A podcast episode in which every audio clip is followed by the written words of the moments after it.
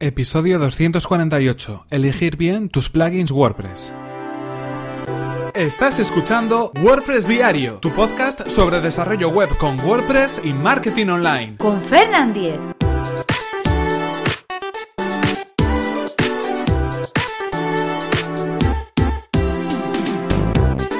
Continuamos con estos consejos que estamos dando durante toda esta semana, consejos relacionados con WordPress. Hemos hablado de qué CMS elegir, hemos hablado de qué temas elegir para nuestro sitio web en WordPress y hoy le toca el turno a los plugins. Cómo elegir correctamente los plugins para nuestro sitio web en WordPress. En primer lugar, la primera de las recomendaciones es que si no necesitamos ese plugin, lo mejor es no instalarlo, es decir, cuantos menos plugins, mucho mejor. Eso sí, va a ser difícil que podamos conseguir construir un sitio web en WordPress con alguna pequeña funcionalidad sin necesidad de utilizar ningún plugin. Eh, puede ser un plugin de seguridad, puede ser un plugin de SEO, puede ser un plugin que añada una funcionalidad nueva a nuestra web, como un foro de soporte, como puede ser una tienda online, como puede ser eh, un formulario de contacto, muchas cosas que son al final pequeños elementos que probablemente tengamos que añadir en formato plugin. Pero atención, que si podemos hacerlo sin un plugin, mucho mejor, porque eso al final va a ser un plugin menos que tenemos que actualizar, un problema menos de seguridad que vamos a tener, código menos o, menor, menor cantidad de código que vamos a tener que utilizar en nuestra página web,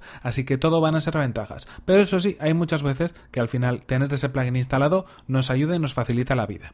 ¿Cómo elegir bien y bien y, correctamente los plugins que, que queremos utilizar? Bueno, pues aquí lo tenemos más o menos fácil, porque durante todo el año que llevamos casi prácticamente de podcast, hemos estado hablando sobre los mejores plugins y recomendando algunos de los plugins eh, de WordPress que, bueno, yo personalmente utilizo, que creo que son interesantes y que, bueno, yo creo que os pueden funcionar bien. Así que si queréis buscar en algún sitio, ¿por qué no echáis un vistazo a los episodios de WordPress Diario donde hablo de todos esos plugins, plugins recomendados? Y bueno, pues de alguna manera, si cumplen con lo que vosotros necesitáis, ya sabéis que por lo menos pues eh, tenéis una pequeña garantía de que funcionar funcionan. Y si no, me podéis dar un tirón de orejas, porque si tenéis algún problema y lo habéis elegido entre los plugins seleccionados de este podcast, será por, por mi culpa. Pero si no, también podéis hacer simplemente una búsqueda en el repositorio de plugins eh, gratuitos de WordPress, el repositorio oficial de plugins de WordPress. En este caso, lo que podemos encontrar en este repositorio son, en primer lugar, plugins creados por miembros de la comunidad de WordPress, con cualquier persona que de alguna manera ha querido contribuir con ese plugin a la comunidad. En segundo lugar, plugins gratuitos. Todos ellos son gratuitos. Ojo, que algunos pueden tener alguna sección, alguna parte premium, alguna parte pro con funcionalidades extra que tenemos, bueno, pues que pagar una licencia para poder utilizarlas. Bien, de acuerdo, perfecto. Pero si nos descargamos ese plugin, va a ser gratuito y va a funcionar en nuestro sitio web con WordPress sin ningún tipo de problemas. Vamos a tener funcionalidades sin gastar ni un solo euro. Y además son plugins revisados por la comunidad, es decir, pasan un filtro antes de ser publicados y eso da unos mínimos de garantías da de alguna manera la seguridad de que ese plugin utiliza las formas en las cuales va a funcionar correctamente con WordPress, es compatible en principio con otros plugins que podamos tener y con el propio núcleo de WordPress, por supuesto, eh, va a estar actualizado o por lo menos vamos a ver también en esa página de plugins si está actualizado o no está actualizado. Al final todo eso son señales de garantía.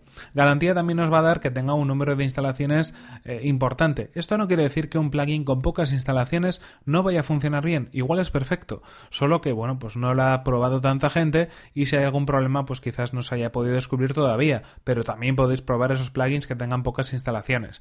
En cualquier caso, más cosas, valoraciones. Bueno, las valoraciones y las estrellas son un poquito más subjetivas, normalmente suelen ir acompañadas del número de instalaciones, pero también es interesante ver quién es el desarrollador que está detrás de ese plugin, ver si tiene otros plugins, si tiene un bagaje en cuanto a plugins publicados, eso nos va a dar bastante garantía, ¿no? Porque ella es una persona que de alguna manera ha trabajado en varios proyectos eh, a modo de plugin y nos va a dar, pues bueno, esa garantía de que es una persona que sabe, ¿no? Cómo desarrollar un plugin para WordPress. En cualquier caso, eh, y resumiendo un poco lo que podemos comentar, Recomendaciones. Eh, elegir plugins que puedan estar probados, que tengan descargas, que tengan buenas valoraciones, que tengan un número de instalaciones eh, elevado.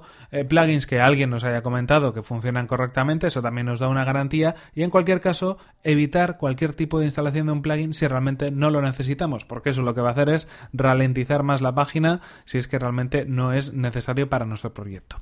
En cualquier caso, esto ha sido todo por hoy, se nos acabó el tiempo y aquí terminamos este episodio número 200 548 de WordPress Diario. No sin antes recordaros que este episodio ha sido patrocinado por Web Empresa, servicio de alojamiento web especializado en WordPress. Disponen de servidores optimizados para que nuestro sitio web cargue a la mayor velocidad, reglas de seguridad para proteger nuestras instalaciones y soporte especializado en WordPress. Si queréis conocer más sobre su servicio, que además recomendamos desde aquí, tenéis toda la información en webempresa.com barra Así podrán saber que vais de mi parte y podréis conseguir un 20% de descuento en sus servicios. Y recordad que si queréis poneros en contacto conmigo lo podéis hacer a través de mi correo electrónico fernan.fernan.com.es o desde mi cuenta de Twitter fernan.